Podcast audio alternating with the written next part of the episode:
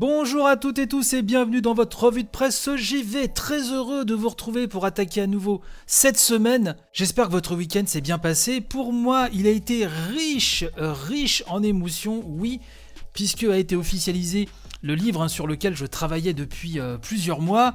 Génération Resident Evil, 25 hein, ans de survival horror, qui sortira donc le 29 avril hein, prochain.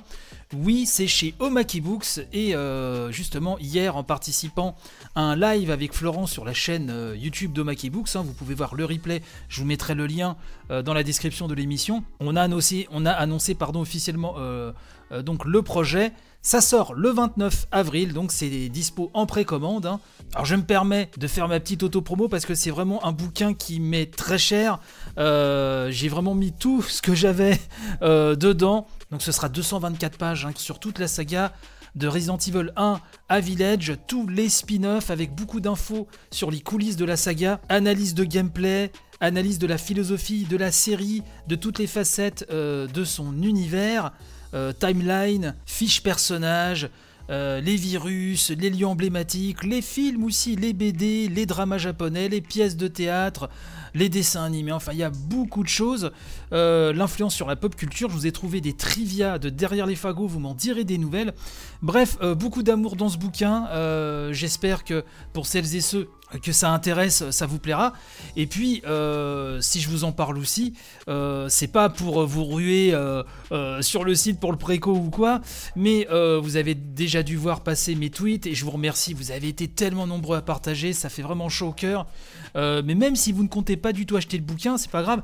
Mais au moins, voilà, si vous n'avez pas encore partagé l'info, bah, n'hésitez pas. Voilà, euh, Génération Resident Evil, hein, c'est chez Omaki Books. Et alors pour celles et ceux qui connaissaient mon HS, hein, mon hors-série euh, IGMAC de l'époque, j'ai repris effectivement certaines idées de structure. Euh, au niveau des rubriques, etc., dans le bouquin, mais euh, c'est du 100% inédit, il est totalement réécrit, hein. je suis reparti de zéro au niveau de l'écriture, et avec énormément, énormément euh, vraiment d'infos euh, supplémentaires, puisqu'entre-temps il est beaucoup plus facile d'accéder même à des vieilles archives de magazines japonais de l'époque, pour prendre que cet exemple, mais la parole s'est beaucoup libérée du côté des développeurs, et aussi avec un recul, je pense, un peu beaucoup plus intéressant avec les années, les autres épisodes aussi qui sont passés. Donc voilà, c'est du 100% inédit, hein, je tenais à vous rassurer, du totalement réécrit euh, de euh, zéro. Puis il y a des nouvelles, des nouvelles sections un petit peu voilà, inédites, j'espère qu'ils vous plairont aussi.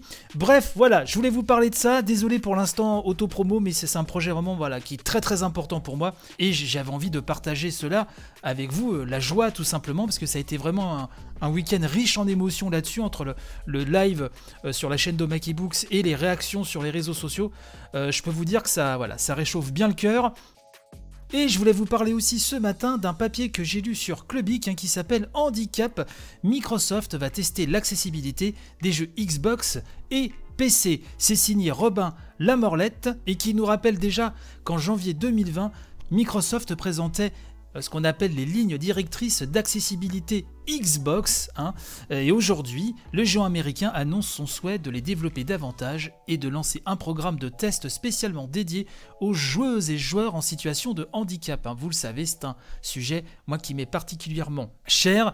Euh, on nous dit que tout ceci s'inscrit dans une vaste initiative de Microsoft à l'égard des personnes atteintes de handicap. Il s'agit également d'une première mondiale dans cette industrie spécialement dédiée à l'écosystème Xbox. Alors, on l'a souvent rappelé dans cette émission, Xbox est vraiment en pointe là-dessus. Hein.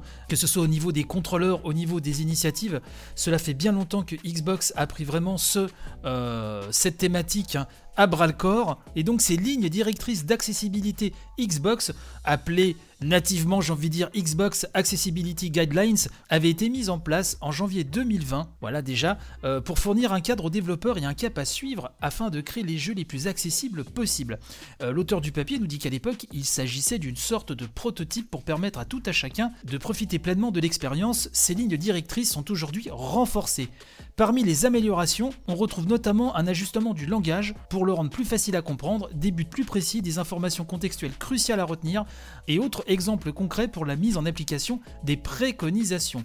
Donc pour rendre accessible le jeu vidéo au plus grand nombre, Microsoft s'associe à la Gaming and Disability Le but de ce partenariat est de créer un programme de test s'adressant spécialement aux joueuses et joueurs donc en situation de handicap. Les testeurs et testeuses seront donc amenés à jouer à des titres allant à l'encontre hein, euh, de ces guidelines et euh, de faire part de leurs retours, requêtes et suggestions afin d'en améliorer l'expérience pour tous.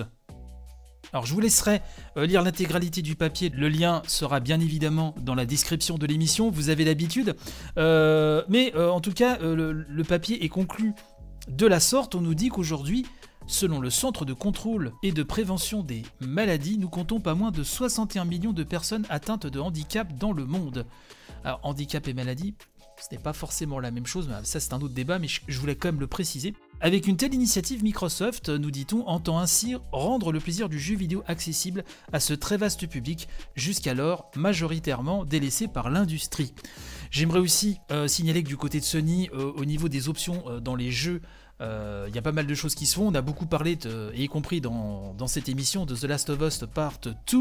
Et on a pu voir d'ailleurs des personnes malvoyantes arriver à jouer à The Last of Us Part 2 euh, grâce à ces nombreuses, possibilités de paramétrage pour les personnes en situation de handicap, rien qu'avec les feedbacks au niveau de la manette et les sons, euh, la personne pouvait jouer à The Last of Us Part 2 et, ressentir des émotions incroyables et ça c'était formidable. Donc euh, voilà, comptez sur moi comme d'habitude hein, depuis que l'émission existe pour relayer ce genre d'informations.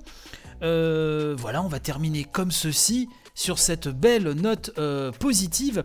J'espère euh, que l'édition vous a plu. N'hésitez pas à la partager un maximum. Et de toute façon, on se retrouve dès demain pour une nouvelle édition. Comme de bien entendu. Allez, portez-vous bien. À demain.